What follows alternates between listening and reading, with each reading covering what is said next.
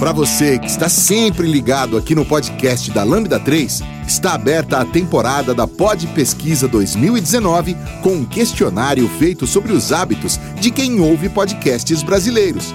E nós queremos saber a sua opinião. Acesse lb3 numeral.io barra pp 19 numeral lb3 numeral.io barra pp 19 numeral e responda a pesquisa. No ar, podcast da Lambda 3.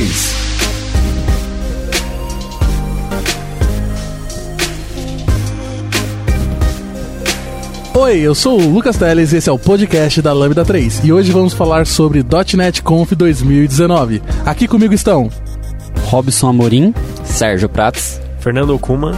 Não esqueça de dar 5 estrelas no nosso iTunes, porque ajuda a colocar o podcast em destaque. E não deixe de comentar esse episódio no post do blog, nosso Facebook, SoundCloud, Spotify e também no Twitter. Ou se preferir, mande um e-mail para podcast.lambda3.com.br.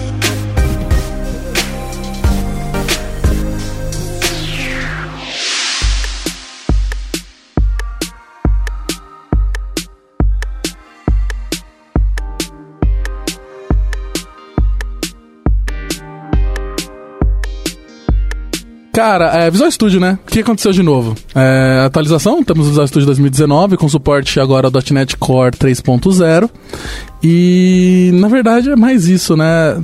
Teve melhorias de performance, mas eu não acredito que tenha nada muito grande ou relevante agora certo? A maior parte das coisas legais já estão vindo com o .NET Core 3.0, tipo suporte a Blazor, é, suporte a ASP.NET Core 3.0 e etc. Teve algumas coisinhas aí também, mas acho que não são tão novas assim, do Visual Studio for Mac, né, para quem trabalha com mobile, que lançaram ali um novo editor de C Sharp ali, para quando estiver trabalhando com no Visual Studio for Mac, que ele é mais veloz ali para editar o texto, e também tem licença ali no para edição de XAML.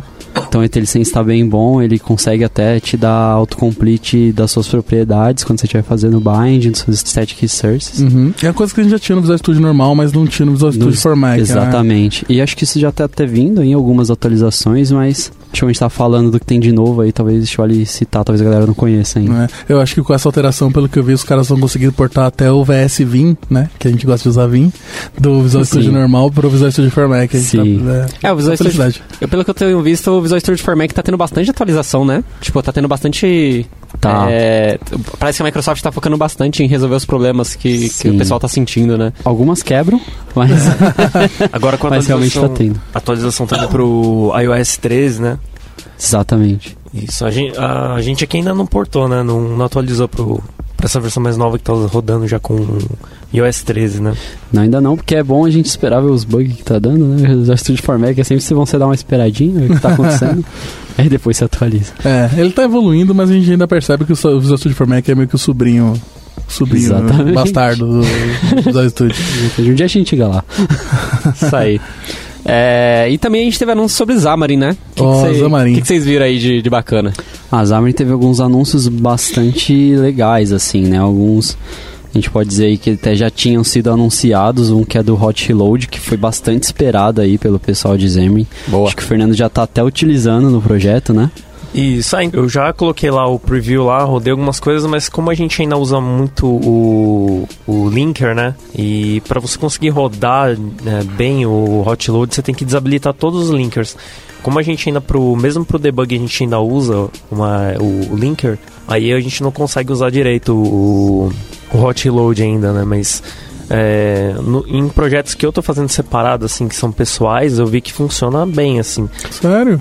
E ah. para quem não sabe o que é o hot reload, basicamente é quando você fizer uma alteração na sua tela, a tela do seu aplicativo vai ser atualizada automaticamente, sem você ter que parar e rodar o app de novo. Como se uhum. estivesse fazendo na web ali, né? Que você é. salva o arquivo e atualiza. Que é muito mágico, na verdade, né? É impressionante ver ele funcionando. A gente já usava um da comunidade, né? Antes de ter esse oficial da Microsoft, já tinha um da comunidade, a comunidade fez. Qual era? Era do Andrei mas acho que o nome era Hot Reload mesmo. Era Hot Reload. Tá. A gente deixa o link no post. Beleza. Sim, sim. É, mas se funciona, porque eu lembro na época que, que saiu o Xamarin Live Player, que parecia um negócio muito maneiro. Né, que acho que foi ano passado, ou retrasado. né? Sim. E não Eu- funcionava. Tipo, só funcionava a demo. Cara, sobre o Xamarin Live Player tem um negócio engraçado. Eu fui num evento e aí nesse evento era tinha bastante gente de vários, vários lugares assim, né, do, do mundo. E aí no evento o pessoal falou: "Quem já teve problema, estavam falando sobre Hot Load, né? Falando: "Quem já teve problema com o Xamarin Live Player? Levanta a mão, mano." 90% das pessoas, tinha umas 200 pessoas, 90% das pessoas se levantaram Os mão. 10% não usaram, né? Não usaram o Live Player. Mas a, a ideia do live player morreu, então. A gente não vai ter mais live player. Cara, não sei se morreu, mas ele não tá sendo priorizado, né? Não tem tido nenhuma atualização assim dele. Sim. Que a ideia era eu conseguir rodar ele no meu aplicativo. Co- Como eu faço, sei lá, eu, vou, eu pego meu celular, instalo o aplicativo, e aí eu rodaria no meu Visual Studio e rodaria, e, tipo, automático eu viria o aplicativo rodando no meu aparelho. Exatamente. E hoje com o Hot Reload, né? Você pode ter o seu aplicativo em execução ali é, aberto, né? Não precisa estar debugando, ele tá no aberto no seu. Acho que é só tá no aberto, né? No seu device. Pelo menos da comunidade é assim. O do o da Xamarin mesmo, não confesso que eu não utilizei muito. Mas ele pode estar aberto ali no seu device, no seu emulador. E no seu simulador do iOS, e quando você salvar o Zema, ele atualiza ali ao mesmo tempo. Então, isso me lembra uma coisa que eu acho que eu vi o pessoal falando, que teoricamente vai ter um rolê que eu vou conseguir rodar um aplicativo Xamarin no meu iOS sem ter um Mac. E... Então eu será? conseguiria debugar direto no aplicativo, não estaria violando os direitos da Apple, porque a gente, o, o- o hardware que está rodando aquele código e compilando seria o do próprio celular e não o do, do seu Windows. Nossa, mas o celular vai compilar também? Eu não sei exatamente a que nível esse cara vai, mas teoricamente para debug você não precisaria de um Mac no, no Windows para rodar com o Xamarin. Tá? Entendi. A única plataforma que faz isso, hein? É, é porque, tipo. cê- porque hoje você necessita de um Mac também pra compilar, né? Então. Sim. é, pode ser que nesse caso você compile no seu Mac, mas consiga rodar direto do USB do seu Windows, né? No caso. sei. Não, você não Porque- pode fazer isso.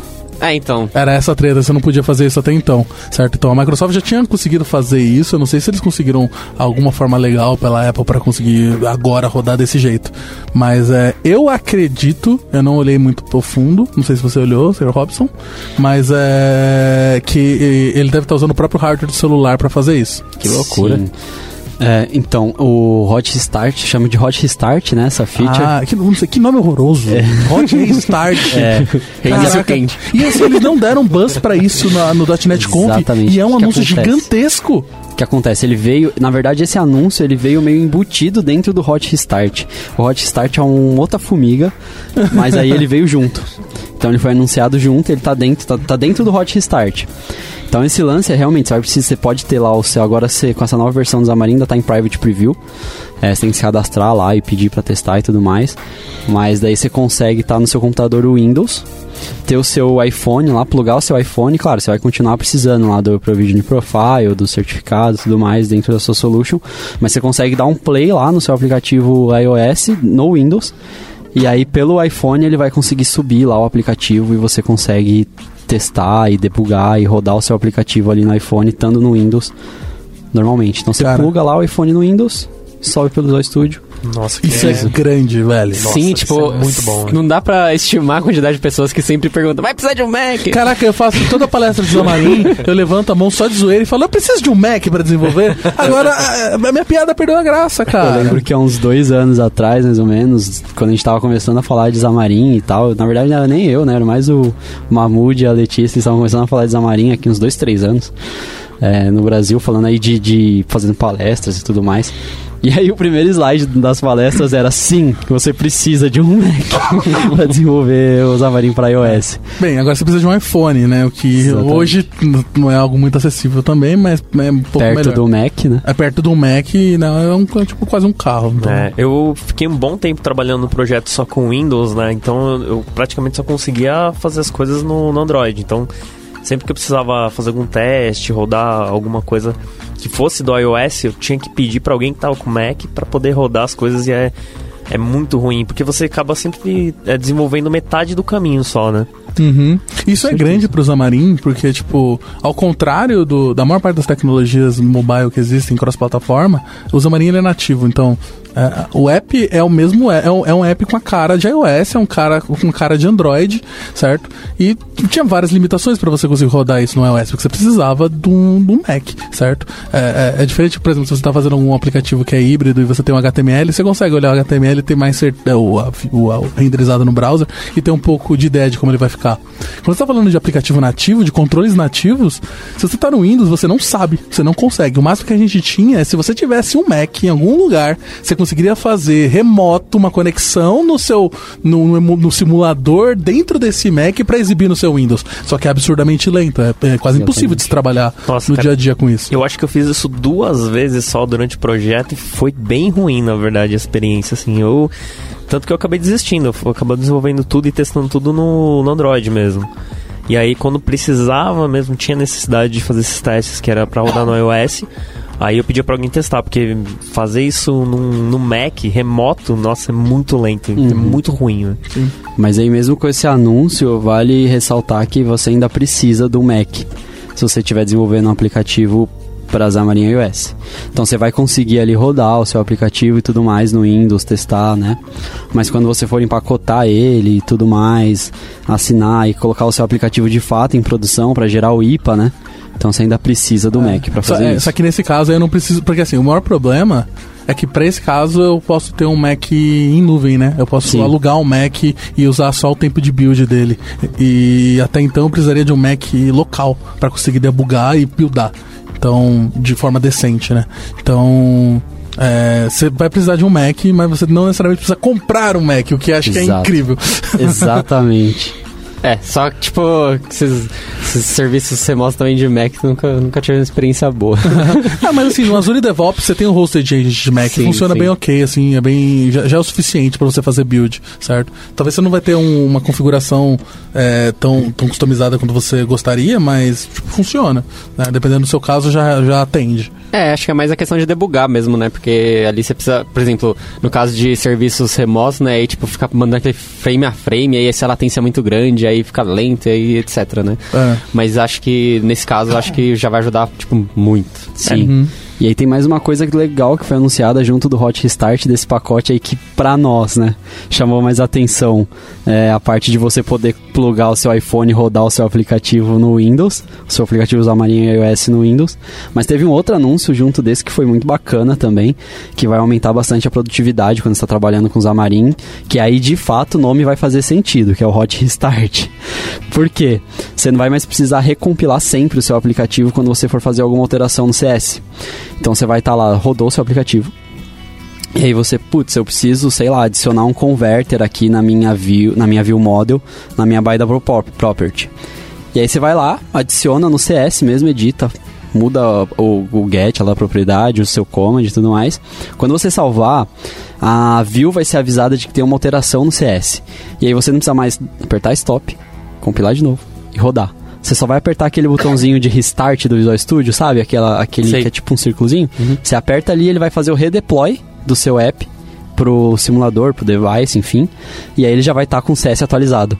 Inclusive, na demo, quando você faz essa alteração, o a alteração do CS fica meio sublinhadinha assim, sabe? Como se tivesse, sabe quando fica com warning que fica Sei. Sei, só que acho que é roxo, né? Exatamente, é roxo, exatamente.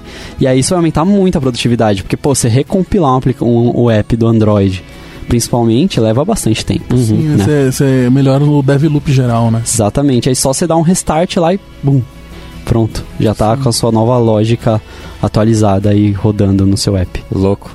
Quanto tempo será que a gente vai economizar com isso, hein? Nossa, bastante, né? Já tá, por usar o Xamarin você já economiza bastante tempo, né? Porque você reutiliza código. Com certeza. Boa. Principalmente se quiser usar nada mais Informs. Eu queria só fechar mais uma coisinha do Hot Reload do Xamarin Forms, que a gente acabou falando e foi falar da parte mais interessante, que é o Hot Restart, com certeza. Mas ainda no Hot Reload ele é bem simples. Então se você já viu, a gente tinha um post aqui, no, a gente tem um post aqui no log da Lambda que a gente fala do Hot Reload da comunidade, a gente explica como configurar e tudo mais. Mas esse novo da Xamarin é muito legal também, porque você não precisa fazer nenhuma configuração manual no seu código, não precisa adicionar nenhuma lógica, né? Basicamente você tem que fazer é ir lá no Visual Studio, Preferences e habilitar. É um checkbox. Você aí? habilitou lá o checkbox. É isso aí. Está, está disponível na, na última versão que foi anunciada no .NET. Exatamente. Isso é uma configuração lá e você só entra nas configurações, acha lá pra habilitar e, Isso. Já tá disponível algumas versões, mas nessa tá É. também. Tá. e aí quando tá rodando com o hot load lá no na status bar lá, ele mostra lá que tá que ele tá com o hot load rodando, habilitado. E aí é só ir fazendo as alterações que ele já vai atualizando na tela. Isso tá pro Visual Studio for Mac também? Também, também. Legal. E funciona com componentes de terceiros, que era uma das coisas que tinha problema no, no Previewer. E aí o único problema é o que o Fernando falou, né? Você tem problema ali com o linker, né? É, então aí tem que desabilitar o linker, porque aí ele não consegue, porque ele acaba tirando algumas coisas que ele usa, né? Exato. Exatamente do hot load ele acaba tirando Exato. e aí não funciona. Então Aí tem que só, desabilitar. se você não é de Xamarin, o linker que a gente tá falando é uma ferramenta do Xamarin que ele tira coisas que você não tá utilizando para deixar classes que você não tá utilizando, classes da sua biblioteca para deixar o app um pouco menor, o tamanho do app. Acho que é mais, mais do mono, né? Nem do Xamarin. Exato, exato. do Inclusive, Mono. o linker vai vir pro .NET Core. Show. Certo? A gente vai começar a fazer, ter isso para aplicativos Windows também, ou aplicativos web. Então, é vantagem para todo mundo. E eu queria fazer só mais uma menção honrosa sobre Xamarin. Teve uma demo muito massa no, no .NET Conf que foi sobre o Azure Special Anchors, que você vai conseguir agora com o Xamarin fazer aplicativos de realidade aumentada. Então pensa lá no Pokémon GO, que você colocava a câmera assim e o Pokémon aparece em qualquer lugar lá. Você vai conseguir fazer coisa parecida com o Eita. Xamarin. Caraca. Então isso vai envolver lá esse novo serviço do Azure que está em preview, que é o Azure Special Anchors, envolve Cosmos DB, App Service, alguns outros serviços. Mas basicamente você vai ter um, um app no Xamarin, feito em Xamarin, aí é Xamarin tradicional, não é Xamarin Forms. Uhum. Então tem que ser Xamarin Android, Xamarin iOS.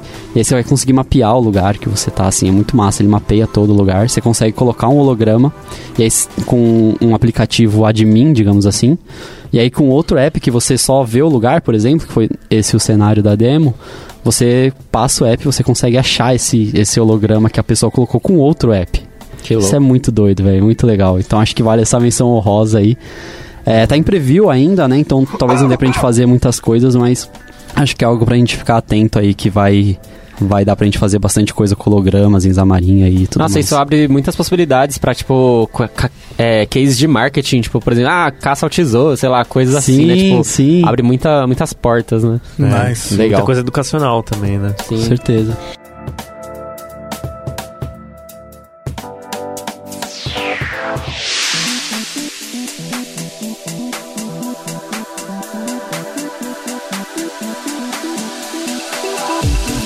Já deu as 5 estrelas no iTunes pro podcast da Lambda 3? Vai lá. Vamos falar de, de machine learning, então. Basicamente, é, a Microsoft ela está desenvolvendo um novo framework, né, para possibilitar o, o desenvolvimento de machine learning com .NET. É, já era possível antes, mas só que a ideia da Microsoft é fazer algo mais friendly, né, mais, mais amigável para desenvolvedores .NET. Basicamente, quando a gente fala, só para contextualizar um pouco, mas quando a gente fala de machine learning, machine learning é, exist- existem diversas possibilidades do que você pode fazer. Então, por exemplo, você pode fazer predições. Então, eu quero prever o faturamento no fim do ano da empresa. Então, você considera algumas variáveis para poder fazer essa predição. É, você pode fazer classificações. Então, por exemplo, ah, dado um texto, eu quero classificar se ele é positivo ou negativo. Isso é possível também. Tem análise de fraudes, detecção de imagens, etc. E o ML.NET, basicamente, o legal dele é que basicamente ele, ele, ele faz com que você tenha todo o seu, seu ecossistema, né, de API, de console application, de Azure Function, o que você quiser, funcionando com machine learning. Então, se precisar tomar alguma decisão é, mais inteligente do que apenas um if e tal, você consegue é, utilizar essa, esse framework, né, que a Microsoft está fazendo. Então, só um detalhe. É, a gente, se você quiser saber também mais sobre Machine Learning e seu CERN, a gente tem gravado um podcast sobre Machine Learning da Lambda. A gente vai deixar o link aqui no post, que mais é o episódio 106. Legal. Aí, basicamente, a Microsoft, no- nos anúncios deles, eles, tão, eles já tinham no roadmap deles coisas relacionadas à leitura dos dados. É, quando a gente, no, no build, quando foi anunciado e tal, é, algumas coisas, eles estavam com a previsão de fazer leituras de, é, de dados em bancos relacionais. Então, eles anunciaram agora no .NET Conf. Então, todos os bancos relacionais suportados pelos, pelo namespace lá system.data, né, do, do .NET, que é aqueles IDB Connection, etc., eles podem ser utilizados para cenário de machine learning. Então, tipo, basicamente você aponta a sua base de dados e aí o, o, o seu modelo ele é treinado de acordo com aqueles dados, né, em real time. Então você não precisa fazer nenhuma é, transferência de dados, converter para arquivo como você tinha que fazer na versão anterior, né? Perigoso! É. é isso está disponível a partir da versão preview 1.4. É, é, é, bem perigoso o pessoal apontar pra um datamart lá, um, um bagulho de um milhão de dados e travar é, o banco, É né? que assim, né? É, o, uma coisa que eu sempre falo, ainda mais quando a gente tá falando de Machine Learning, eu falei isso no podcast de Machine Learning.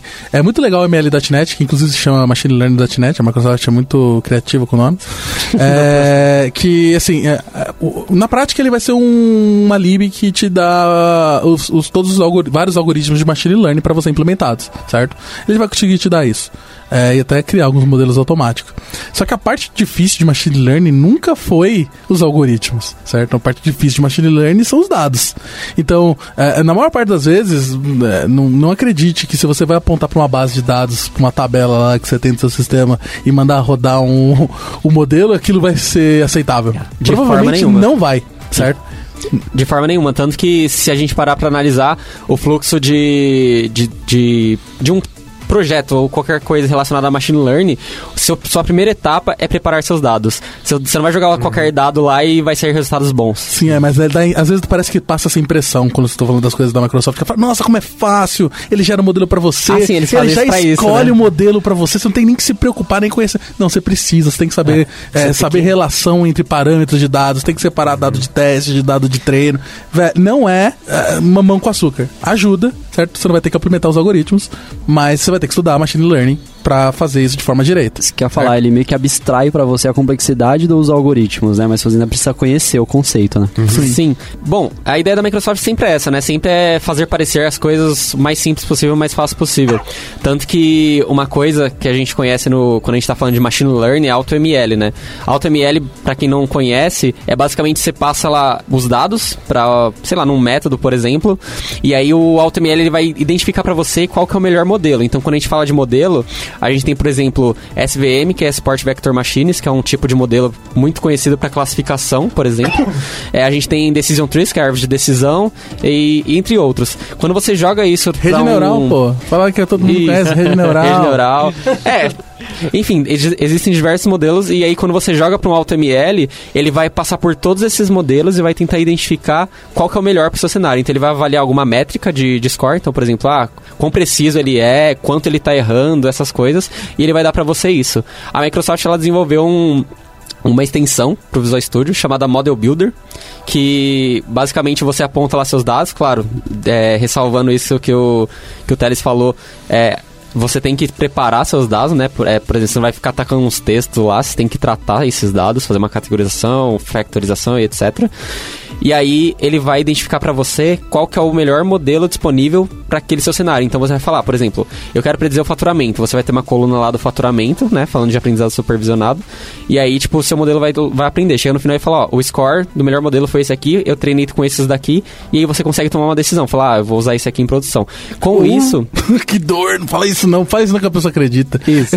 Esse cara não é pra você fazer coisas pra produção, né? Vamos, é, é, esse- é, tipo, eu vejo muito o Model Builder como um rolê pra você colocar o primeiro pezinho na água pra quem não conhece nada de machine learning, tá aprendendo, certo? Mas não é porque acho que ele configurou aquele cara como o melhor modelo baseado nos seus dados que ele é o melhor modelo. Não, não é, mas assim, é, dependendo, dependendo do que você sabe da sua necessidade, eu acho que pode sim ir pra produção, por que não? Porque, tipo, basicamente você exporta o modelo lá e você pode colocar no seu código. Eu sei que não vai ser o melhor, pode não ser o melhor. Provavelmente não E vai geralmente ser não e vai é. dar o resultado que você não espera. Se você não conhece, se você não conhece de machine learning, se você não sabe como, como essas coisas funcionam, o mínimo, não coloca coisas em produção é, baseado em ferramentas que geram coisas automáticas. Isso sempre valeu pra tudo, quase quando você tá falando de desenvolvimento, certo? É, na dúvida, contrata a Lambda que a Lambda faz.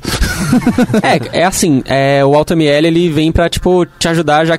Se você, por exemplo, se cada modelo de machine learning que você vai pegar, ele existe diversos hiperparâmetros que você precisa configurar. Por exemplo, no, no SVM você tem o C lá, que é o de penalidade. Enfim, assim. É, basicamente, isso são conhecimentos de estatística, né? Que só profissionais de estatística conhecem muito bem es- esses caras. O AutoML, ele vem pra te dar um apoio nisso, que é, por exemplo, ah, de repente, se você não, não sabe como publicar um negócio em produção, vou, dar, vou citar um exemplo aqui. E aí, se você for no Visual Studio e configurar lá apontando pro seu Azure, você já dá um publish e já consegue publicar.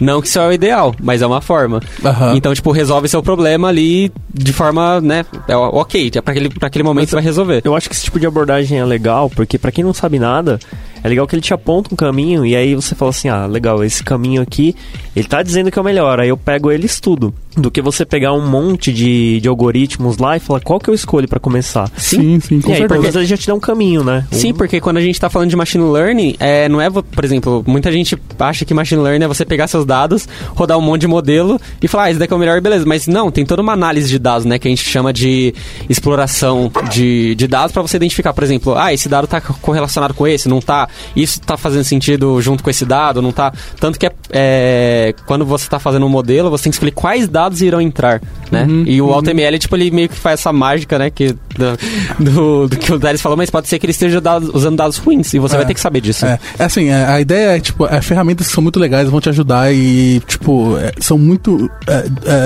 é, é muito excitante ver isso. Mas não ache que é machine learning de caixinha.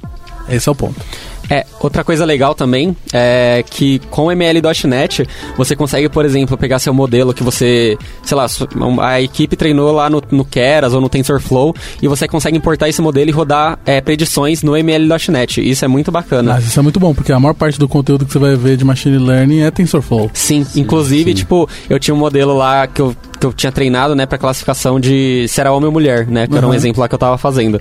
E aí eu falei, caramba, e se eu quiser rodar isso no ML.NET? Aí eu peguei, converti esse modelo pra ONCS, né, que é Open Neural Networks, vou falar um pouco disso depois.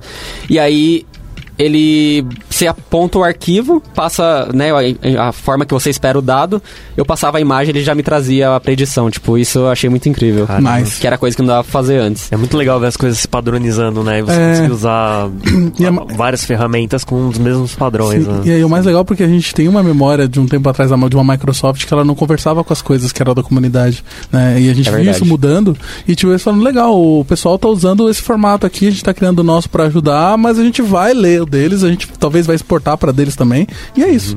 É, isso é, é bem foda, assim. É Sim, muito louco. demais. Porque, tipo, no meu caso ajudou, né? Porque, por exemplo, eu tava fazendo um projeto, e aí eu ia. Eu, eu, eu tava na arquitetura que eu tava pensando, né? Eu ia é, criar uma Azure Function, só que ia ter que ser em Python porque eu queria rodar o, o modelo, né? Tipo, eu Aham. queria executar. Aí eu falei, caramba, não, eu quero fazer com C Sharp, tem, esse ML.NET tem que funcionar.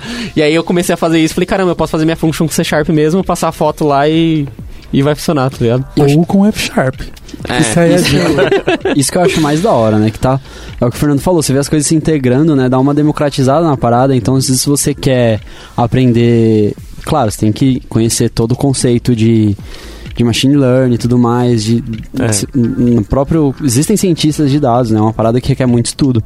Então você tem que conhecer todo esse conceito, mas acho da hora que você consegue não você já tem que aprender isso, você não tem que aprender, tá ligado? Outra linguagem pra É, você começar a exatamente. fazer a parada, então já é uma coisa que você tá mais familiarizado, é um ambiente que você É. já conhece, digamos assim, né? Sim, Você vai trabalha trabalhar com no .NET, .NET. exatamente. É, a sua Então, curva vai ser mais a, a teoria da, de, de dados, de machine learning, ao invés de você ter que se preocupar, Isso. você tem que aprender Python, tem que aprender outro Setup de stack, ambiente, outro exato. setup. É. Aí você foca no que você quer aprender, que é machine learning. Eu quero aprender isso.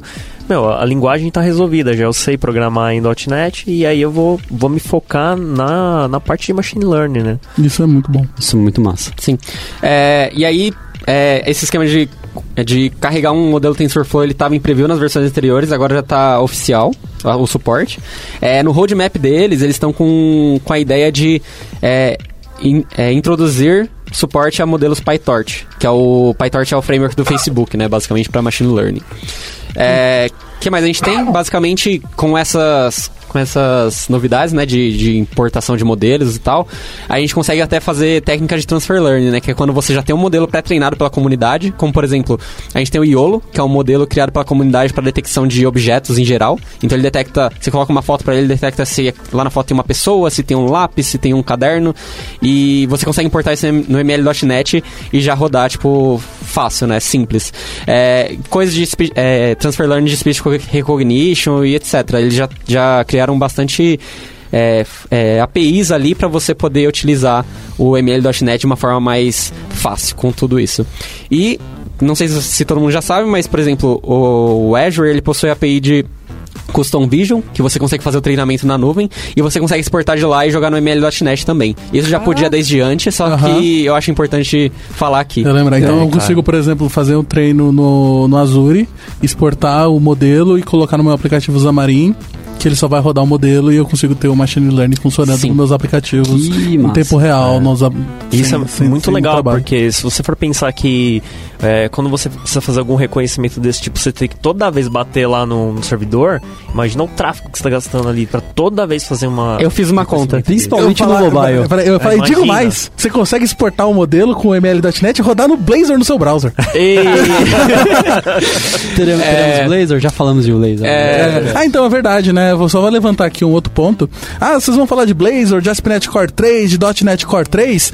É, aqui não, porque a gente já falou sobre isso no podcast anterior. A gente vai deixar o link no post, mas é, confere lá também, porque a maior parte das coisas sobre .NET Core 3, ASP.NET Core 3 e Blazor vai estar lá. Isso que você falou do Custom Vision é muito da hora. Eu tinha, eu já conhecia o Custom Vision, mas não sabia dessa, dessa ligação com ML.NET. Sim, é, ele exporta um modelo. Acho que na verdade. Eu não tô lembrado agora exatamente o tipo que ele exporta, mas ele exporta, se não me engano, é do TensorFlow o modelo que ele exporta. É um ponto PB no fim. Que e aí massa. você consegue usar no TensorFlow usar aqui também. Eu preciso confirmar isso, eu não tenho certeza. Mas o que eu falei da conta é, por exemplo, eu tava fazendo um, um projeto, né? Que basicamente ele tinha que. De a cada X segundos, né? Era um, uma- um negócio de segundos, ele tinha que, reconhecer, fazer um reconhecimento ali de, de face e tal. Eu fiz a conta batendo na API da Microsoft, do Azure e do Ui. Google. Fa Inclusive. Fala dolorosa. Assim, é, é absurdo. É, no, no caso, eu não me lembro exatamente a quantidade de requests que eu tava fazendo, mas era bem absurdo, era um milhão e pouco por mês. É, e aí dava, tipo, sei lá, 50 mil. Dava. Ah, pomba. É, era mais ou menos nessa faixa. E aí, por exemplo, quando eu falei, quando eu peguei e fui é, fazer o cálculo com function, fazendo a mesma quantidade de requisição, dava tipo 400 reais, 300 reais. Cara. Então, Você tipo. pagou 50 mil? Não, não, não paguei. Ah, eu tá. fiz as contas. Entendi. Antes de pôr o projeto produção, a gente faz as contas. Ah, que bom. bate. Que bom. A gente tá falando Eu com o milionário assustado. aqui? que- Não. É, e aí, tipo, você vê, né, tipo, a- o benefício que isso te dá, né? De você poder simplesmente importar seu modelo no seu código.NET, você pode colocar isso numa function e rodar lá, tipo, você pagar pelo uso. É, dependendo do caso, você pode rodar até no aparelho local, né? Isso que eu ia Então, falar. tipo, sim, isso é que que no meu falar. caso não dava, mas sim, dá pra Cara, fazer. você portar esse local no cenário que a gente tem aqui, principalmente no nosso Brasil Zil de super instabilidade de sinal 3G, pô, você entra aí numa área mais afastada, já não funciona, né? E aí você continuar tendo acesso a isso offline e tudo mais, e economizar também o pacote de dados do seu usuário e tudo mais, tendo acesso a esses recursos, mesmo que o app fique um pouquinho mais pesado, acho que é muito interessante. Sim, é. E ainda você pega até contexto de IoT, né? Tipo, putz, eu consigo colocar meu modelo pra rodar em qualquer lugar, em qualquer Sim. Raspberry, em qualquer câmera, em qualquer. É até assustador, na verdade. É louco. É, e a última coisa, o último anúncio é C Sharp para Jupyter Notebooks. É, é C Sharp e F Sharp. Nice! nice! É, e é engraçado, porque o nome Jupyter, na verdade, vocês sabem de onde que veio o nome Jupyter? Eu sei que o Pi Não. é com Y e é de Python. Então, Ju de Julia, P de Python e é, de ER, né? Tipo, Python de, é o Pitch, né, na verdade. É Ju de Julia, Python de Python e ER. O que, que é o R? R é a linguagem R. É, Ah, da linguagem é É. da linguagem R. Que Bom, e agora C Sharp e F Sharp, né? Mas acho que eles vão adicionar isso É, nos ficar um nomes. nome bem esquisito. né? Eu acho que tem suporte até pra outras linguagens, mas é interessante ter isso, porque, tipo. É, é, é, são poucas as ferramentas exploratórias de, de código, ainda mais pra dados, é, tipo Jupyter pra .NET. Então, você poder fazer isso com C Sharp, que é um pouco mais verboso, e F Sharp, por exemplo, que é muito bom pra análise de dados de verdade, ele, como ele é funcional, então ele é bem data orient- oriented, é, é, é muito interessante, porque até pra JavaScript a gente tem, Observable, que faz a mesma coisa. É, é, putz, é muito bom saber que a gente vai ter, poder fazer isso com, com usar nosso C Sharp pra exploração, assim. É, isso veio justamente por causa dessa questão da exploração, né? Porque como a gente tava falando, ah, você tem que saber e tal, ver a correlação dos dados. E, é, essa feature ela vem pra isso, porque é, se você não conhece, você- que tá ouvindo não conhece o Jupyter, o Jupyter basicamente é uma, uma interface interativa que você consegue colocar seu código em blocos e rodar bloco por bloco. Então imagina que se você quer testar um código, colocar um, um código C Sharp lá pra rodar, você não precisa criar um console application, compilar e tal, entendeu? É, e aí, com isso, por exemplo, no- nos exemplos que eu vi, os caras fazem é, visualização de gráfico, fazem treinamento de modelos. Basicamente, eles, eles usaram os exemplos com ML.NET, né? Mas dá pra fazer muito mais coisa com isso, né? Se você quiser testar um código ali rapidamente, você consegue com o Jupyter Notebook rodando C Sharp. É, não precisa nem necessariamente ser algo de dados, é só tipo, eu vou brincar aqui, Sim.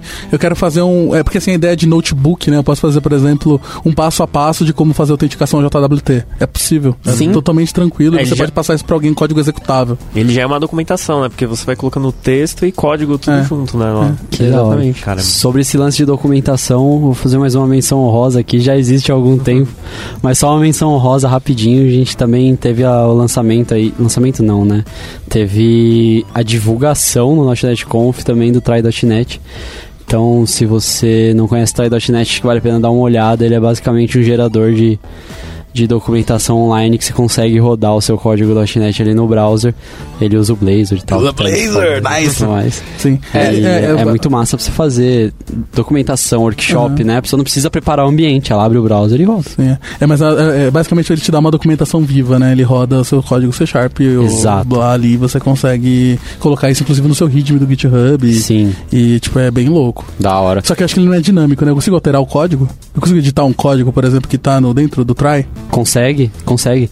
Você diz, você todo, to- abrir a página e aí tem o Hello World lá, console.line Hello World. Sim. Consegue. Consigo. Você Eu consigo adicionar mais código? Consegue. Tá, legal. Nossa, eu vejo isso Então, que é muito legal pra, pra quem tá dando, ensinando, né, cara, a programar, sim, cara. sim. Porque você já vai fazendo as suas anotações, escrevendo código.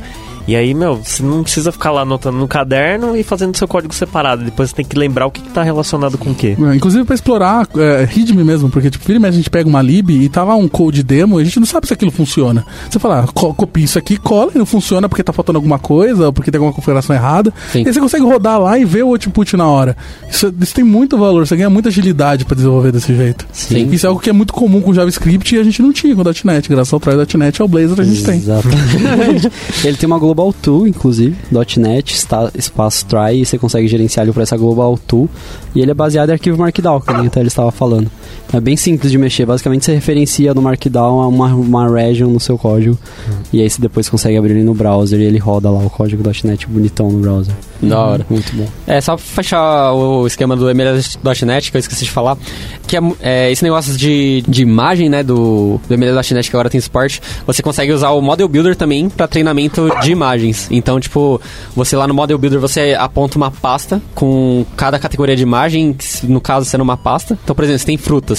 Então, banana vai ser uma pasta, maçã vai ser outra pasta, e ali você lista as frutas dentro de pasta, né, que você coloca as imagens lá dentro.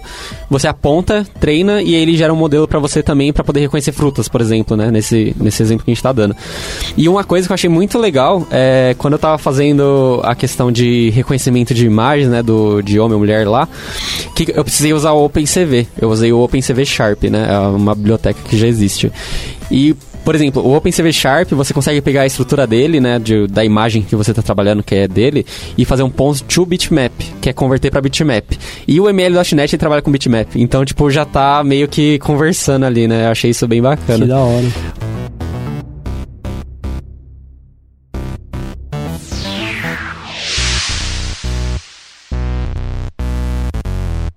Você ouve podcast da Lambda 3.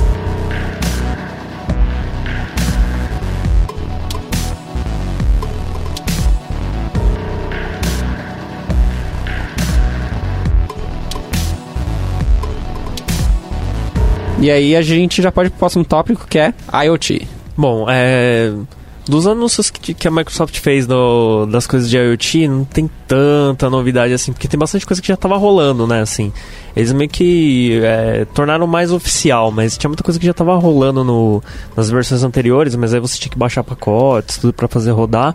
O, acho que a- a- o, o anúncio, assim, que deixa oficial mesmo é a coisa de você conseguir rodar o .NET em, em plataformas muito pequenas, né, tipo Raspberry Pi, que é, que é esses benefícios de você conseguir rodar o .NET agora no Linux, né?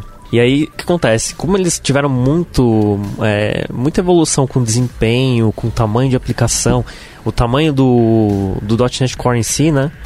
Agora a gente consegue subir ele numa plataforma embarcada e, e rodar com praticamente todos os recursos que a gente tem disponíveis pro, pro que a gente faz no, na web ou no desktop mesmo. E a gente consegue até embarcar um, um, sistema, um sistema web inteiro dentro de uma Raspberry, por exemplo. O que possibilita, por exemplo, se você está fazendo alguma aplicação que controla dispositivos, que lê sensores, você pode embarcar uma página ali e ler dali mesmo. Abrir o browser, apontar para aquele IP e começar a mostrar dados ali. E isso também abre uma gama de possibilidades, porque você pode, por exemplo, trazer o ML.NET para dentro da Raspberry, programar em, em C Sharp lá as coisas com inteligência artificial, ou seja, imagina que você está lá além dos sensores e de temperatura, de pressão, e você precisa que, dependendo de uma determinada condição, ele dê um alerta. Se você é, baixa lá a, parte de inteligência artificial e deixa ele monitorando esses dados, você transforma uma, uma plataforma muito pequena, muito enxuta, numa coisa muito poderosa. Porque aí você não precisa ficar o tempo todo consultando uma, um algoritmo fora da plataforma, ele está ali dentro embarcado, e você já está rodando com tudo que tem disponível para o .NET. Então isso já te deixa, meu, habilitado para fazer um monte de coisas, meu.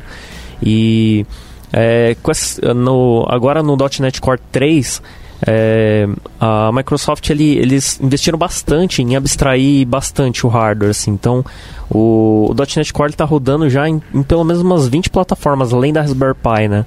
Então, você sobe lá a imagem do Linux, coloca o .NET lá, o .NET Core, e sai programando, acessando pinos, fazendo, acessando sensores. E com a abstração que eles fizeram agora da, da parte de acesso a pinos, né, GPIO, que basicamente você acessa milhares de dispositivos que é sensores de temperatura, sensor de pressão, botão, é, é assim, periféricos de todos os tipos que pode imaginar. É, essa abstração ele facilitou para quem tem um pouquinho mais de noção de como funciona e como controla esses hardwares, você basicamente precisa pegar, só pega a documentação, é, usa o GPIO lá para pilotar lá os pinos e consegue controlar displays. E aí já, meu, abre uma gama de possibilidades para você juntar com todo o, o ecossistema da Microsoft. E aí, se você começa a controlar esses dispositivos, ler sensores, coletar dados, Aí você só precisa conectar lá no, no Azure e começar a brincar com essa, com essa informação. Então quer dizer que eu posso programar minha casa com .NET hoje? Consegue. Ô, louco, bicho. O que é uma coisa assim incrível, porque ainda mais para quem já é desenvolvedor é, .NET, sabe o, o, a quantidade de coisas que você consegue fazer com essa linguagem, né? Tem, ela é muito poderosa e a, e a Microsoft está espalhando o .NET para tudo que é lado, né? Que da inteligência artificial, para mobile, para tudo. Então você começa a, a ver que daquele dispositivo pequenininho lá, que é uma Raspberry Pi, alguma outra plaquinha dessa, você começa a ter a conseguir conectar ali com tudo. Caraca, que da hora. É muita possibilidade mesmo, né? Entra naquilo que a gente estava falando também do machine é, do ML.NET né? Sim.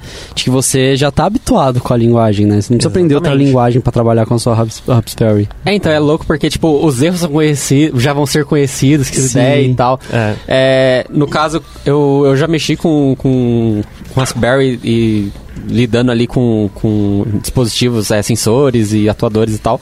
E, por exemplo, eu, tinha, eu usava Python. Né, eu, uhum. eu, não sei exatamente qual é a linguagem mais usada, mas tipo, eu usava um Python pra, pra coisar. Mas agora com isso, falou, mano. É, então porque você tá, você tá em casa, né? Você tá em casa e começa a programar com o que você já sabe. Sim. E é, é legal, porque eu, pra quem é, já é desenvolvedor da .NET, eu falo assim, se você quer mexer com IoT hoje, meu, começa a mexer com essa, com usando uma Raspberry e C Sharp, porque você já tira um monte de coisa do caminho, você já não tem que ficar lá estudando outra linguagem, né? Você não precisa estudar bibliotecas que você nunca viu, entender como funciona, você já vai direto para o que você já conhece, né? E se eu não conhecer o Linux?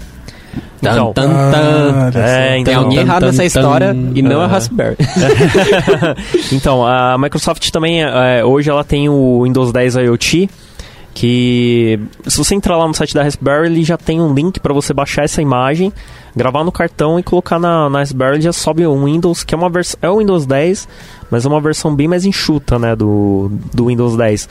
Mas aí, meu, aí é o mundo perfeito para quem é desenvolvedor .NET, porque você sobe o Windows lá na Raspberry e você vai fazer o seu código no Visual Studio e debugar remoto nele. Então, ou seja, é um debug, meu, é, que você vê o que, que tá nos pinos, o que, que tá nos registradores, você consegue acompanhar exatamente o que tá acontecendo A ali. experiência é muito boa, né? Cara, a experiência de desenvolvimento é muito, muito boa, velho. Porque assim, e outra, né? Pra quem já tá trabalhando no Visual Studio, meu, você tá em casa. Então você já sabe como funciona a ferramenta. Eu acho louco as possibilidades disso, né? Porque, por exemplo, se você vê a última versão do Raspberry Pi, o negócio, o 4, né? Tá vindo tipo 4 GB de memória, né? Ele te É. dá essa possibilidade. Acho que 1.5 GHz. Meu, e tipo, sair da HDMI 4K, mano. Que É, isso, então, velho. você imagina, plugar uma câmera nessa, nessa placa, é, baixar lá o ml.net, começar a fazer reconhecimento de imagem. meu, as possibilidades são muito, muito grandes, né? E a gente consegue, hoje em dia, rodar ele, assim, é, mesmo que você não esteja rodando ele no Windows, se quiser ser um pouco mais, né, ousado, você consegue rodar ele também dentro de, uma, de um container. Então você consegue, tipo, é, criar uma imagem, fazer sua aplicação, embarcar ele no container e, e subir ele na Raspberry. E a Microsoft fez uma coisa tão maluca que ele consegue acessar o hardware de dentro do, do container sem, sem muita dificuldade, assim. Porque normalmente, para quem já trabalhou com, com Docker, sabe que às vezes se você quer acessar alguma coisa do hardware direto, não é tão simples, né? Porque ele tá dentro do container, ele não te dá o acesso, você tem que criar um- algumas coisas para conseguir chegar lá no hardware. E a Microsoft deixou isso um pouco mais simples. Então você meio que abstrai isso. Da hora. Louco. Louco demais. E a todo eles assim é que é, tem essa parte que não foi anunciada lá no, né, no, no Conf, mas eles têm toda uma plataforma já pro IoT que facilita você fazer deploy. Então, é, se você tiver uma aplicação sua que você quer distribuir via IoT Hub, que é o que está lá no, no Azure, é, você constrói sua aplicação, sobe no container registry do Azure e via IoT Hub você consegue atualizar. Se você tiver 50 placas rodando a sua aplicação, ele, ele faz a atualização sozinho. Caraca, que, Que da hora. Fazendo um, um deparo aí pra eu que sou do mundo mobile aí, é como se esse o, o Container Harris fosse meu Google Play. É, é, exatamente. E, e, assim, é, é agora, né, também você consegue conectar ele com o App Center. Meu, assim, é, o- você entrar hoje no, no mundo do IoT com .NET, meu, você não- não fica, não deixa nada a desejar para outras linguagens. Esse é o momento. É, esse é o momento, porque tá tudo mais fácil, mais simples. E agora que com, com a saída do .NET Core 3, tá oficial, tá realmente, assim... Agora tem suporte. É, agora tem suporte. Então, se você entrar e tiver entrando assim, ah, só quero aprender, né? Aí eu quero começar com C Sharp para poder fazer aquele negócio de não me preocupar com plataforma, com outra linguagem, tudo. Mas se você entrar e quiser ficar no, no .NET, tipo, se profissionalizar mesmo com IoT dentro da plataforma da stack da Microsoft, meu, não, assim, eu acho que é um grande investimento, meu. Que louco, que louco. Showzera. Isso aí, não é só C Sharp, pode ser F Sharp também. Fica aí a dica. E é claro que você também, tipo, na Raspberry você não precisa rodar ele num container, você quer rodar ele no Linux. Se você é, entrar lá no, no Linux, tá rodando lá um Debian, tudo, e instalar o .NET lá e rodar, ele vai rodar normal. Não precisa necessariamente você estar rodando com um container. Então tudo isso, assim, te ajuda, por exemplo, falar assim, ah, não quero, não quero mexer com nada de container que eu não entendo nada de Docker. Então você vai direto lá na plataforma, baixa lá e roda direto no, no- em cima do Linux. Aí agora eu tô bem no Linux, já entendi como é que funciona o .NET Core aqui. Agora eu vou tentar colocar ele dentro do container e rodar ele aqui. Então você consegue começar do da onde é mais confortável e aos poucos você ir acrescentando uma- alguma coisa nova, né? Alguma tecnologia nova ali pra ir aprendendo. Louco demais, velho. Muito legal. Muito da hora. É, uma coisa que eu lembrei é que eu, falando foi foi falado também no .NET Conf sobre Spark.NET, a parte Spark for .NET. É, eu achei interessante a demo que eles mostraram porque basicamente, para quem não viu, isso foi anunciado no Build, né, essa biblioteca, então você consegue, da mesma forma que você trabalha é, com bilhões de dados no, no Spark lá, acessando e tal, você consegue agora fazer isso com .NET. E na demo que eles mostraram, eles mostraram uma... eles- lá no Spark tem a User Defined Function, né, que tipo é quando o desenvolvedor define uma função. Eles fizeram um esquema lá que você define uma função dentro do .NET e aí quando você faz uma query, né, que é basicamente é bem parecido com SQL, quando você faz a query você passa o nome da função que você criou e aí ele aponta para uma, uma, um método C Sharp. Então o exemplo que eles deram era tipo assim, sei lá, eu tô fazendo select de um milhão de registros dentro do Spark, tô usando a estrutura do Spark. Ele, ele registrava uma função que ia pegar o texto ia dizer se o, se o, se o texto era positivo ou negativo. Só que aí a, a predição era feita dentro do C Sharp, não era no Spark. Então, tipo, para cada linha, ele ia bater lá no, no ML.NET e perguntar esse texto é positivo ou negativo. E aí, tipo, ia atualizar o, os registros com isso. Eu achei isso muito louco, porque, tipo, num cenário, né, hoje em dia, tipo, de Big Data e tal, é, você poder processar é, grandes quantidades de dados com Machine Learning, tipo, é, é um desafio muito grande e é algo que, tipo, com essa funcionalidade ajuda muito as pessoas a poderem utilizar Machine Learning com, os dados, né?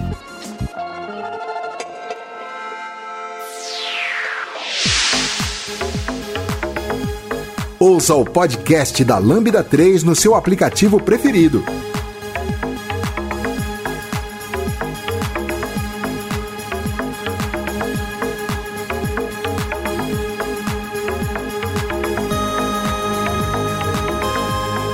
Vamos falar então sobre App Center. O que, que tem? Tem alguma coisa aí? É, então, né? É pouca coisa, mas é o App Center que a gente sempre usou para aplicativos mobile.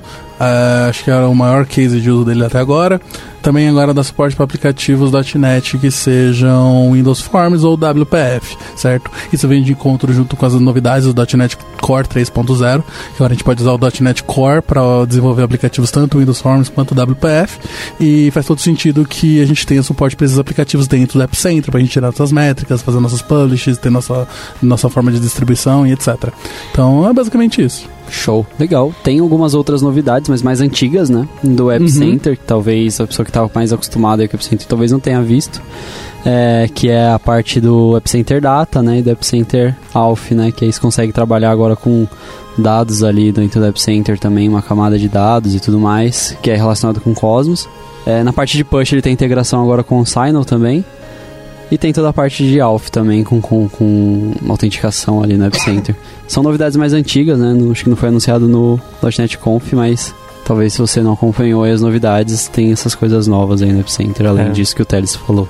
Pra quem trabalha com a aplicação desktop aí, que é o WPF Windows Forms aí, que achou que tava meio abandonada aí pela Microsoft, eles estão aí lançando coisa ainda, né? Segura essa. É.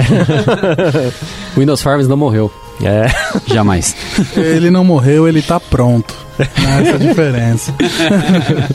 Aí a gente tem algumas coisas foram anunciadas também relacionadas a C Sharp. O que, que Nossa, a gente tem? Teve bastante coisa. Versão nova do C Sharp, gente, C Sharp 8, Uhul. certo? Muitas novidades legais. Vamos passar por algumas das mais interessantes aqui. Então, é, C Sharp 8, só pra, pra colocar todo mundo na mesma página, só .NET Core 3.0, certo? Se você tá com .NET Full Framework, saia dele, porque você não vai ter suporte ao, ao C Sharp 8. E é, tem que ser Visual Studio 2019 também, né? É, você pode estar no Visual Studio Code também, não tem problema, desde que 2017 seja... 2017 não funciona. 2017 eu não tenho certeza, eu não cheguei tá. a testar. Mas é, eu tenho quase certeza eu que não. Eu tinha visto alguma coisa assim que 2019. Pra usar o C Sharp 8 tem que ter 2019, não ia funcionar no, no 2017. Eu vou ficar na dúvida, eu acho que é isso mesmo, tá?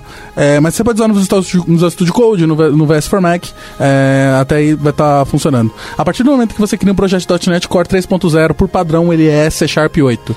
Ele, você não pode escolher uma versão menor que ele certo? É, a parte de seleção de, de, de versão de linguagem no Visual Studio hum. vai estar desabilitada, certo? Então eles vão tentar aparentemente vincular a versão do framework com a versão da linguagem, certo? Ou com hum. algumas versões da linguagem. Vamos ver como é que isso vai evoluir daqui para frente. Então se eu tenho uma aplicação C Sharp 7, eu vou lá, mudo o framework para 3.0 no Visual Studio e Já vai, vai funcionar. C Sharp 8. Que show. É. é, então, beleza, teve várias coisas. Ah, vamos falar de uma, da, da, uma das features mais importantes, certo? Em algum momento você já fez interpolação de string em, em C Sharp? Sim. Opa! Certo? Oh. Já fez interpolação de string multiline? Sim. Então Opa. você coloca o arroba, certo? Para você conseguir quebrar a linha. Sim. E o cifrão para você falar que você quer interpolar a string. Certo. Só, só funcionava esses dois caras em uma ordem específica. Que eu nunca lembro qual que, qual que era, eu chamava de USB do código. Porque eu colocava, tipo, arroba, cifrão, aí não funcionava. Aí eu invertia para cifrão arroba, aí não funcionava, é eu voltava mesmo. e funcionava. é, a gente não vai ter mais esse problema, agora qualquer ordem serve. Amém. Certo? Nice. Aí, ó, é evolução da linguagem. Pessoas É. de hardware aí, ó. Vamos Agora vai. aí, ó. Agora vai. Vamos fazer o É. USB funcionar de qualquer jeito aí também. Cara, essa feature ela foi colocada bem em última hora, eles fizeram muito rápido, tipo, porque é provavelmente algo bobo, mas por algum motivo tinha essa restrição.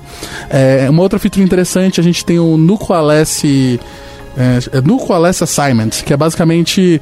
é, imagina que você quer validar se algo é nulo, quer atribuir na sua própria, própria variável. Então você vai ter lá um, um full é, igual a full, interrogação, interrogação, default value, certo? É, agora você vai ter uma interrogação, interrogação igual, que é exatamente a mesma coisa. Tipo, você vai atribuir nele alguma coisa se ele não for nulo. Ah, isso aí. é, Eu, eu uso muito isso com o SQL, né? Você tem a função Alessio lá, que é tipo.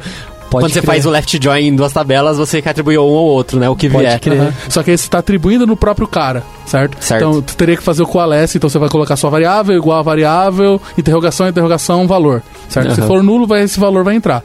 Agora você pode colocar a sua variável igual a interrogação, interrogação igual valor direto. Legal. Então, beleza, se for nulo, ele vai colocar esse valor, senão ele mantém o valor que está dentro dela, certo? Show. É. Nice. Esse cara é simples. A gente teve o Enhanced Using, então eles melhoraram os using, certo? Normalmente quando você precisava fazer um using de qualquer coisa que seja disposable em C Sharp, você era obrigado a criar um using, abre parênteses, é, var, blá, igual alguma coisa que retorna disposable, fecha parênteses, abre chaves. Então era muito verboso. É, O que, que eles fizeram? Agora você só precisa escrever using var. Então vou dar using var alguma coisa igual, é, sei lá, using var full igual a file string, certo? Então no final do escopo daquele código ele vai dar o dispose automático. Eu não preciso colocar chaves, bicho.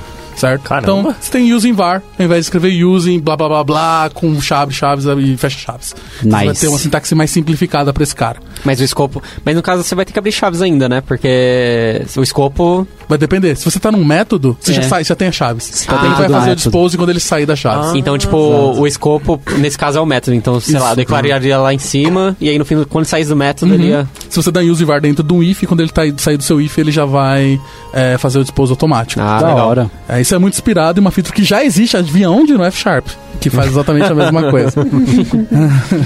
É, outro cara interessante, ranges, certo? Que parece algo que é muito padrão em várias linguagens. Então agora eu posso chegar num array e falar que eu quero o item do 2 ao 5.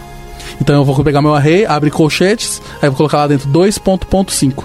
Então você me dá tudo do índice 2 até o índice 5. É tipo um Legal. slice. É um slice, é, é. um slice default. show e aí zero. ele também tem a sintaxe para você pegar de trás para frente. Então, por exemplo, se eu quero pegar do primeiro ao penúltimo item, eu vou colocar de um ponto ponto e aí eu vou usar o circunflexo, o chapéuzinho 1. Um. O circunflexo 1 é o último item. Circunflexo 2 é o penúltimo item. Então eu consigo fazer várias manipulações de, de ranges e slices de array agora de forma nativa no C Sharp, certo? Isso vem muito também por causa do expand T, que é uma forma de você ler memória é, independente se é gerenciada ou não gerenciada, mas é que você precisava fazer slices de memória para pegar um pedaço aqui, um pedaço ali, então eles colocaram essa feature. Mas ela vai ajudar em todo mundo que precisa manipular arrays e listas de Usem com tipo. sabedoria. São pequenas melhorias, mas que putz, velho. Sim. Diferença ali quando você tá precisando de um, alguma É, coisa daqui, assim, um, né? daqui um ano a gente vai olhar os nossos códigos e falar, nossa, olha isso aí. Sim. Teve bastante coisa de baixo nível que eu não vou falar agora, porque a maior parte dessas não vão entrar no nosso dia a dia. Por exemplo, eu vou ter. Eu consigo colocar mais opções para declarar structs, como read only e tal. Mas, de novo, isso normalmente são coisas para performance. É, tem outras coisas mais legais. Por exemplo, a gente teve um cara chamado Switch Patterns. Switch Pattern é algo muito legal. Que, é Que basicamente. É basicamente um pattern matching no C Sharp. Então, é Switch Patterns porque ao invés de usar O que, que é a- pattern, pattern match? casamento de padrões. Ah, explique. Discurso. Justifique sua Tá, resposta. vamos lá. É, pattern match, de novo, é um cara que já existe no F-Sharp, é um negócio normalmente é muito comum em programação funcional. É como se fosse um switch com esteroides. Então, ao invés de eu fazer um switch e verificar se um valor é igual a alguma coisa e, e, e fazer um condicional, eu verifico se o padrão daquele dado bate com o que eu estou fazendo o casamento ali, com o que eu estou validando. Por exemplo, eu quero um array, certo? Ou, por exemplo, não, vamos, vamos pensar um objeto, certo? Eu tenho qualquer tipo de objeto e aí eu tenho nome, certo? Eu falo, ao invés de eu fazer um if objeto.nome igual a blá, ou um case objeto when objeto.nome igual a blá, eu vou criar lá, vou falar que vai ser um objeto do tipo pessoa, abre chaves, e aí eu vou colocar que o nome é igual a nome. Sei lá, nome igual a João. certo? Então, ao invés de eu fazer um if, eu estou verificando se aquele padrão de objeto bate com o que eu estou passando. Certo? Hum. E aí isso é, é interessante porque ele, ele funciona até de forma recursiva. Porque agora, a partir desde o C Sharp 7, a gente tem desconstrução. Então eu consigo pegar um objeto qualquer e desconstruir ele em uma tupla. Então imagina que eu tenho um objeto pessoa que tem nome e idade, certo? E se eu fazer var, abre parênteses, nome, vírgula, idade, fecha parênteses, igual a pessoa, meu objeto, ele, se eu implementar o desconstrutor, ele vai transformar esse meu objeto nesses dois valores, certo? Então, no pattern match eu consigo fazer isso direto. Então eu consigo, no meu, no, no meu match, fazer assim, beleza, é, esse cara, é, é, é, ele, ele bate com o meu shape, que vai ser, sei lá, nome igual a João. Se nome igual a João, na frente, no próprio matching eu já desconstruo ele. Eu já pego, por exemplo, a idade e coloco numa variável. No mesma declaração. É muito difícil de explicar isso. Eu em- entendo, eu entendo. é, explicar isso é, em áudio, mas é, basicamente é um, é, um, é um switch case mais poderoso, certo? E a parte mais legal é que ele também funciona como expression, não como statement. O que significa? Em qualquer lugar que você for escrever um código C Sharp que você precisa de um switch, você vai ter que fazer um bloco de código com, com, com, com chaves, vai ter que escrever para cada bloco alguma coisa e escrever um return no final. O switch st- statement, você vai conseguir fazer isso de forma direta. Então pode ser uma arrow, arrow function, ou pode ser direto num lambda dentro de um link, certo? A, a sintaxe vai ficar é, o objeto que eu estou fazendo matching, switch, abre é, chaves, e aí para cada caso eu coloco como se fosse um lambda. Então eu vou colocar, ah, é, nome igual a João, aí eu vou colocar setinha, né, igual maior, o que, que, que valor retorna? Ah, se for igual a Maria, qual valor retorna? Certo? Então, na- na- na- no caso mais simples, eu tenho um, um pattern matching com expression, certo? Que eu- ele já retorna um valor automático. No caso mais legal, que na verdade é uma outra feature, que é o recursive patterns, né? Que eu consigo ficar desconstruindo, destruindo os objetos. Eu consigo ter uma manipulação de dados mais direta, certo? Isso é bem interessante com, com programação funcional. Eu sei que ficou muito confuso do jeito que eu falei, mas acho que não dá pra explicar sem mostrar código. É, é, eu quando eu vi o pattern matching e tal, eu fiquei um pouco assustado. Porque eu olhei aquilo e falei, meu Deus, os códigos que vai surgir com isso aqui Sim, vai é, ser. assim, é, é, pra que dá, quem- é, dá pra fazer muita maldade com aquilo. Dá. Mas pra quem, por exemplo, já programa com JavaScript, é algo muito parecido com como a gente faz desconstrução de objetos e arrays. Sim. Certo? Só que ao invés de você fazer desconstrução em qualquer lugar, você já faz isso num condicional, certo? Então, para cada opção possível, você já desconstrói aquilo apenas para os valores que são relevantes para o corpo da sua função. É, porque o, o, nor- o normal, né? O que seria feito antes, né, de ter essa funcionalidade? Você teria que desconstruir lá em cima e aí passar só o valor switch e aí validar, Sim, né?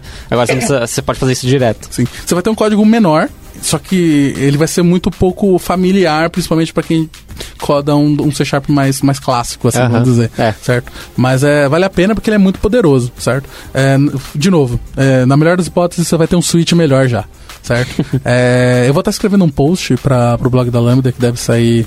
Eu não vou prometer, gente, mas eu acho Isso, que deve sair nas próximas semanas. É, que é exatamente sobre como essa feature de desconstrução e do pattern match funciona dentro do C Sharp. Por favor. Por favor. É, vai ser com um caso específico, é um post que eu já prometi pro Giovanni, mas vai, vai acontecer, certo? C Sharp virando funcional? Cara, C Sharp ele é muito funcional. Ele é orientação Funciona bem, funciona primeiro. É, eu até falo que ele é all first, só que eu acabo escrevendo código funcional todo dia com C Sharp. Então, funciona e é muito bom.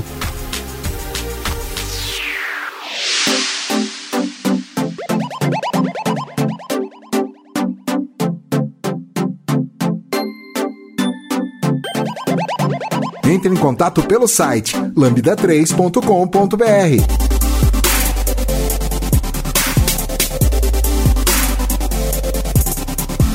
A gente teve outras coisas interessantes. Tem um cara chamado Async Strings. Async Strings é basicamente o que acontece. É, eu não sei se em algum momento é, você já precisou escrever um enumerable. Certo? Uma, uma função que retorna um enumerable e você escreveu aqui o word yield, yield return, certo? O yield return, para cada yield return, ele vai retornar um item de forma lazy no meu enumerable do meu método, certo? Sim. É, só que aí você imagina que eu quero que esse meu método seja síncrono. Eu quero usar sync await nele. Você não ia conseguir. Por quê? A partir do momento que eu coloco a keyword async, o meu, o meu tipo ele tem que ser um cara que implementa o get awaiter, provavelmente o task. Certo. Então eu vou fazer um task já enumerable. A partir do momento que é um task já enumerable, o return yield não vai funcionar. Sim. Porque o return wild só funciona se o seu método retorna um enumerable. Aí você vai falar, sou esperto, vou fazer um enumerable de task. o que acontece? Você É. não vai conseguir dar await, porque você não vai conseguir dar await a um valor que não é um task. Exatamente. E é, então você entrava nessa sinuca de bico e você não conseguia resolver. O que, que eles fizeram? Criaram uma interface nova, certo? Existe uma interface agora no C Sharp 8 que se chama iAsync Enumerable. Ok? É, esse cara ele é muito. Ele, ele é o mesmo padrão do Enumerable, certo? Ele é uma estrutura de dados baseada em pooling, então você vai ficar puxando os dados do mesmo jeito. Só que esse pooling ele é assíncrono, certo? Se você sabe como funciona o array do, do o enumerable padrão do .NET quando você faz um for each, certo? Ele vai fazer aquele rolê de pegar um get enumerator, certo? Certo. E aí o get enumerator vai ter um value e você vai dando next nele e obtendo esse cara, certo? Sim. O next me retorna um valor específico e aí eu vou verificando se o next continua retornando, se estiver retornando eu vou eu continuo pedindo o próximo, certo? É, na prática o async enumerable ele é igual, ele funciona igual, só que o next do i, do i async enumerator ele é uma task.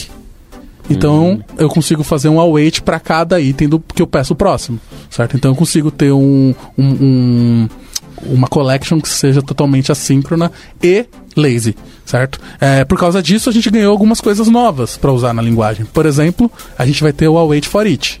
Então, eu vou, posso escrever await for each, alguma coisa em async enumerable. Cara, isso é muito massa pra usar no mobile, você não travar a thread, né? Você não trava. Caraca, isso é muito massa, Você velho. pode fazer no pooling Quer dizer é- que vai ficar mais rápido, quer dizer que não vai travar a thread. Exato, certo? né? É que ainda é diferente da forma reativa com a observable, é totalmente Exato. inverso. Sim, certo? sim, exato. Você só tá fazendo o pooling assim. Exato, Certo? exato. Você não tá obtendo É dados. bom deixar clara essa diferença. É. Então, é, é, por causa disso, a gente vai ter o await for each, certo? E a gente ganha outros, porque o enumerator do enumerable, ele é um disposable. Certo? Certo? Se ele é um disposable e o minha é um async enumerable, eu vou precisar de um async disposable. Então agora a gente tem o await using, Certo? porque o meu dispose é assíncrono. Ah, então o meu tá. dispose não vai mais locar minha thread, certo? Doido. É, então é, por causa disso a gente ganha await using. Então você pode ter, por exemplo, uma keyword válida agora é await using, await alguma coisa. Porque você pode. O cara retorna assíncrono um valor que é um using assíncrono. Cara, que da hora. Mas Caramba. ok, estamos dando muito longe, certo? Sim. Mas beleza. Meu E Deus. eu acho que é isso, né? A parte de enumerable. strings. Então a gente ganhou várias coisas maneiras para lidar com collections assíncronas. Mais coisas, teve bastante coisas se eu for pensar para C Sharp 8. É, Default Interface Methods. Agora eu posso ter implementação nas minhas interfaces. Tan, tan, tan. Então, é, o que acontece? Eu posso. ah, imagina que eu tenho uma Nossa, interface- cara, você tem que ver a cara do povo aqui. né? A gente tava falando, Cara, disso, a gente tava falando disso mais cedo, inclusive, É, né? então, É. pior que eu já quis fazer isso. Caramba, meu, bem que podia fazer isso. Qual é a motivação em cima disso? Imagina que eu, eu sou autor de uma lib qualquer, certo? E eu tenho uma interface que as pessoas implementam. É, em algum momento eu quero estender essa minha interface, eu quero colocar mais funcionalidades. Só que eu não vou conseguir, porque se eu, que, se eu mexer, eu vou quebrar todo mundo porque eles não implementam esse cara novo, certo? E às vezes é uma lógica que só depende de membros que já estão na minha interface. Então eu consigo estender a minha interface com implementações a mais, sem quebrar quem já respeita o meu contrato. Certo? Então essa é a maior motivação. Na prática, por mais que isso pareça estranho, a gente já faz isso, só que de um jeito pior, certo? Porque a gente escreve extensions methods para interfaces. Qual é a diferença de você criar um método para uma interface ou criar um extension method para uma interface? Porque você está dando comportamento para ela, baseado nos dados que ela Exatamente. conhece. A a maior diferença e a vantagem é que se eu estendo a interface por ela mesma, eu consigo mocar os métodos. Eu consigo fazer, usar qualquer framework para testar aquilo. O que com extension methods é muito difícil, se não impossível em alguns casos Sim. certo? Então, é, você ganha isso.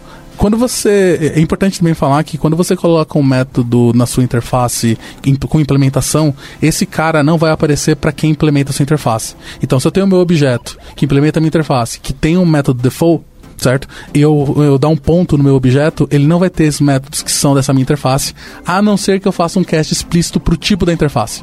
Tá. Então, tipo, não é porque eu adicionei um método novo na minha interface que ele vai aparecer em todo mundo que implementa ela, certo? Só vai aparecer se esse meu objeto ele tiver feito um casting pro tipo da minha interface. Se eu estiver tratando ele com o meu i Shablau, ele vai aparecer os meus métodos default. Se ele tiver apenas como meu objeto, ele não vai, a não ser que eu implemente explicitamente no meu objeto. Eles Então- fizeram por quê? Fizeram assim? É, é organização. Porque senão você vai eu posso estender a interface e entrar em conflitos. Certo? Tá. Eu não tenho por que fazer isso. Eu quero que minha- a- o contrato do meu objeto seja bem claro. Certo? É, vantagens disso. É, a gente literalmente pode ter herança múltipla agora. Certo? Então eu consigo ter mais de um comportamento em um objeto.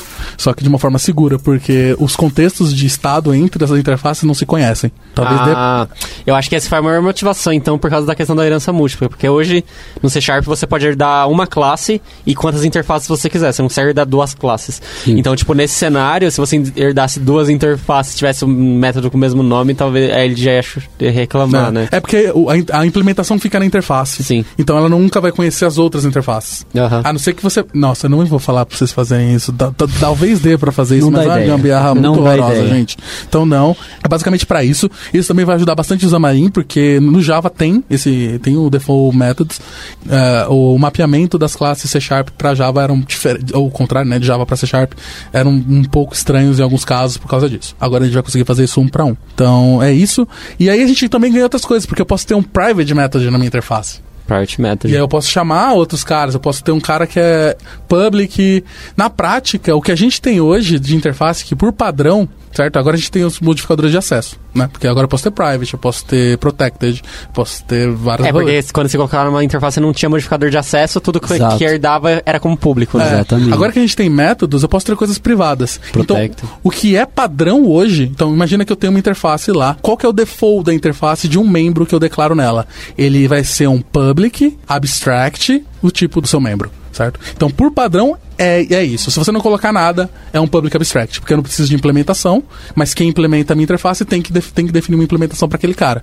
Certo? Certo. E ele é público por padrão, certo? Aham. Mas eu consigo usar os outros modificadores de acesso para criar, tipo, métodos privados, métodos virtual. Virtual não sei se faz sentido, mas é, eu consigo usar os mesmos modificadores de acesso que a gente usa em classes e é exatamente para não ficar tão confuso que eles fizeram isso, certo? Então, é, as mesmas regras que se aplicam para classes e para structures de modificação de acesso vai funcionar também para interfaces. Legal. Próxima feature interessante, que eu acho que é uma dos maiores do C Sharp 8, é o que mais vende ele, que é o Nullable Reference Types. Por favor, tava esperando ansiosamente por essa novidade.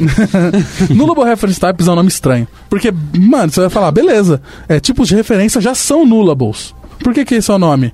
Porque agora, para ser nullable, você vai ter que ser explícito. Então, basicamente, no C Sharp a gente tem, no .NET, né, a gente tem dois tipos de dados, tem o dados de referência e dados de pilha, né, ou de valor. Que Os são os structs, certo? São qualquer struct. Qualquer struct é um tipo é, que o inteiro, string não, string é referência, mas inteiro, double, float, todos eles são structs, Uhum. certo? Então, eles não copiam, é, quer dizer, eles copiam a cada chamada que eu faço. Não referencia. É, exato. Então, quando eu quero que um tipo desse seja nulo, o que, que eu tenho que fazer? Eu tenho que colocar lá uma interrogação. Que na prática é um wrapper para um nullable do, de int ou nullable de. É, De decimal, float, sei lá. É, é. Tipo, é um nullable de t. Nullable de t é uma classe reference type, por isso que ela pode ser nula, certo? Então, o que, que eles estão fazendo agora? Ah, Isso é só em nível de compilador. Para qualquer tipo de referência, por exemplo, se eu tenho uma string e ela pode ser nula, ao invés de eu escrever string é, Chablau, eu vou colocar string interrogação. Certo? Então eu estou falando explicitamente que esse cara tem que ser nulo. Se eu tenho um membro de uma classe que pode ser nulo, é, eu tenho que colocar uma interrogação nele, na property ou no field, certo? Se ele não for nulo, eu sou obrigado a inicializar ele ou na própria property ou no construtor da classe. E por aí vai, porque e se você não, não, não checar, se você falar que não é nulo e tentar comparar com nulo, o C Sharp vai ser amiguinho ainda, ele não vai dar erro, ele vai te dar warnings. Sim. Então ele vai falar, beleza, você tá falando que esse cara aqui talvez seja nulo, mas você tá tratando ele como se não fosse. Então, ou você valida que é nulo, então ele sabe verificar que você vai escrever um if, é, meu, meu, minha variável é Sim, igual a sim. nulo, é, diferente de nulo, faça isso. Então aí ele vai conseguir nesse bloco de código, ele tem certeza que o seu código não é nulo, então ele não vai reclamar. E ver o contexto ali, né? Isso, exatamente. E aí algumas funções também vão funcionar. Por exemplo, você vai ter o string ponto .is no or empty. Você quer validar se a sua string, ele valida se a sua string não é nula, certo? Para esses casos vai ter um atributo que você vai colocar no seu método que diz pro compilador que ele que esse seu método já valida que aquilo é nulo e não tem que se preocupar com isso. Em casos extremos em que você vai falar assim, não, você tá falando que é nulo, mas esse cara não pode ser nulo, e você sabe que não pode ser nulo, você pode usar exclamação. Então, eu posso colocar, sei lá, minha variável ponto, é, sei lá, substring, certo? Mas eu tenho certeza que esse cara não pode ser nulo, só que, sei lá, eu tô validando isso em outro lugar e o C Sharp tá reclamando pra mim que pode ser nulo, eu posso colocar é, minha variável exclamação ponto substring, eu tô falando pro C Sharp, ó, Tá confia- brigando. Tá gritando, isso que eu ia falar, você tá é, gritando tá com falando, ele, né? Confia, confia que não pode ser nulo. Na prática, é, acho que tem que tentar, tentar diminuir o máximo o uso de exclamação possível, certo? É, e fazer as validações e os, os tipos corretos. A, galera do .NET, no, na- nessa última versão, eles, eles anotaram uma, uma quantidade absurda das APIs padrões do .NET, do, do, do BCL, para falar se as coisas podem ser nulas ou não, certo? E isso é muito positivo, porque, se eu não me engano, tinha um relatório que falava que mais da metade dos erros em, em .NET são no reference types. E a ideia desse cara é tentar diminuir esse tipo de erro, certo? Então você começa a ter que tratar os seus dados da forma é, o que eles são de verdade, e não simplesmente falar que eles podem ser nulos ou não. Cara, isso é muito bom. Isso é muito massa. Você tem que tratar e não deixar retornar nulo pra evitar justamente esses erros. Sim, sim. Eu não te falo qual a linguagem de programação do .NET que não permite com que coisas sejam nulas. Na Se verdade, você tem que F-Sharp. Você tem que colocar um atributo ali do tamanho de um metro pra falar que o bagulho é é. nulo. Você consegue em F-Sharp falar que algo pode ser nullable, mas é tão verboso que você não vai querer fazer. É No que. C Sharp também, né, agora. Mesmo com o nullable, nullable reference types, você consegue ainda falar pra ele. Sim, é. Só que assim, o maior problema do Nullable Reference Types é que ele vai vir como, como warnings, certo? Então, é, ele não vai te, te quebrar sua build se você não validar algo que é nulo. É logicamente que a primeira coisa que eu vou fazer em todo o projeto é pegar todos esses warnings e colocar eles como erro. Então eu vou Isso. obrigar as pessoas a validarem que as coisas não podem ser nulas, certo? Porque afinal, se algo. Se eu posso ter mais certeza que algo não vai dar erro, por que, que eu vou deixar com que possa dar erro? Eu acho que isso só é complicado pra quando você tá retornando dados do banco, por exemplo. Aí, tipo, você vai ter colunas nulas lá, e aí, tipo, Então ele vai retornar nullable? Certo. Só que aí, tipo, esse. É que a ideia é não ter nulos, né? Tipo, Não, não, a ideia não é ter nulos, é ser explícito. Ou seja, você vai ter, você pode continuar a ter nulos e provavelmente você vai precisar ter. A questão é que você, quando olhar para aquilo, você vai validar que aquilo é nulo e o compilador vai te ajudar. Aham. Ah, acho que é, uma, é a questão do, valida, do compilador, né? Tipo, Tipo, uma dica, né? Meio que evita você cair de surpresa nos, no- nos Object Reference, assim. Você já sabe que ele pode dar um jeito. Sim, exatamente. E até a gente até puxa pro, pra parte de Ent Framework, porque o Ent Framework novo, ele vai ser esperto para isso. Ele vai olhar, porque ele olha para sua classe para montar, por exemplo, as migrations que vai gerar as tabelas no seu banco, certo? Certo. É, ele vai conseguir olhar para o seu campo, sei lá, nome, e ver que tá com interrogação, e ele vai criar, por causa da interrogação, esse cara como nullable no banco. Certo. Sem a interrogação, ele queria sem ser nullable no banco. Então ele vai conseguir já, se baseado nas suas classes, indo no reference types, criar o seu modelo do banco, se você estiver fazendo code first e tiver num projeto que está começando agora, você vai conseguir fazer isso de uma forma muito fácil, certo? É porque, por exemplo, no, no Entity Framework hoje, se você quiser, por exemplo, um campo string e setar ele como não nula, você tem que ir lá e E ser Dizer, explícito, né? É. É. Você não vai precisar mais fazer isso. Porque Legal. ele vai se basear no, na própria sintaxe do C Sharp, certo? É, tem essa novidade, certo? Então ele vai, ele vai estar mais, um pouco mais integrado com o C Sharp 8 nesse sentido de saber é, ler as suas classes como nullables ou não. Outro ponto interessante é o Async Streams que a gente falou agora há pouco. O, ele também vai ter suporte, então eu vou conseguir, por exemplo, carregar a informação com cursor direto do banco. Então eu consigo pegar a informação em lote. Posso fazer um for each e um async string que carrega no banco alguma coisa e eu falo me dá de 10 em 10 ou me dá de x em x, certo? E aí eu consigo ir processando, não ter que esperar ele carregar tudo em memória, carregar todos os dados do meu banco para me dar, para me processar. Eu consigo fazer isso de forma assíncrona, não bloque em, é, é, em, em pedaços, o que é muito maneiro também. Legal. certo? Isso não é tão novo, mas estava em beta, então a gente tem agora o suporte ao Cosmos DB com o Ent Framework, certo? Nice. Será, Brasil? Será? pra quem gosta de Cosmos DB aí é massa. Eu lembro que quando eu via na última, na primeira versão beta deles, é, eu lembro que eu não, é, tava meio estranho. Eu não sei como tá agora. Na verdade, eu não vi a demo deles. Mas é, acho que é interessante, vale ver como é que funciona, como é que testa, porque ainda mais porque você pensa que o Ent Framework ele é um cara feito para banco relacional e como que ele lida com bancos não relacionais, certo? Sim. Então é, eu acho que só pelas, por essa curiosidade já vale bastante a pena. Bom, basicamente, esses foram os anúncios do .NET Conf 2019. Vale lembrar que não são todos, mas É. são as coisas que a gente achou mais importantes. Sim, a gente tá aqui há bastante tempo, a gente já gravou o segundo podcast de novo. E o nosso podcast sobre ASP.NET Core 3 e .NET Core 3, que tem mais coisa lá. Mas a gente trouxe o que a gente achou mais relevante, o que a gente achou mais legal, certo? E, E- não deixe de olhar ainda no site lá, porque a maior parte dos vídeos estão sendo upados no canal do YouTube do Visual Studio. Exato, isso que eu ia falar, tá todos os vídeos lá numa playlist separada. Se você procurar lá por .NET Conf 2019, você vai achar uma playlist em 77 vídeos, mais ou menos. Que a gente trouxe só as principais novidades, né? Principalmente novidades. Então teve algumas coisas que a gente até citou, mas que não eram novidades, né? Sim. Então tem alguns vídeos lá no .NET Conf que são coisas que já foram anunciadas, mas que eles estão reforçando e tudo mais. Vale a pena assistir. Vale a pena reservar um tempinho aí pra assistir, é bastante interessante. É, vale a pena, tem muito conteúdo bacana. E é isso. É isso, pessoal. Não deixa. Qualquer dúvida, qualquer coisa, fala com a gente, segue a gente no Twitter, manda mensagem, comenta no post, é, a gente responde. Legal. Valeu, pessoal. Valeu. Valeu, falou! Falou. Valeu, falou!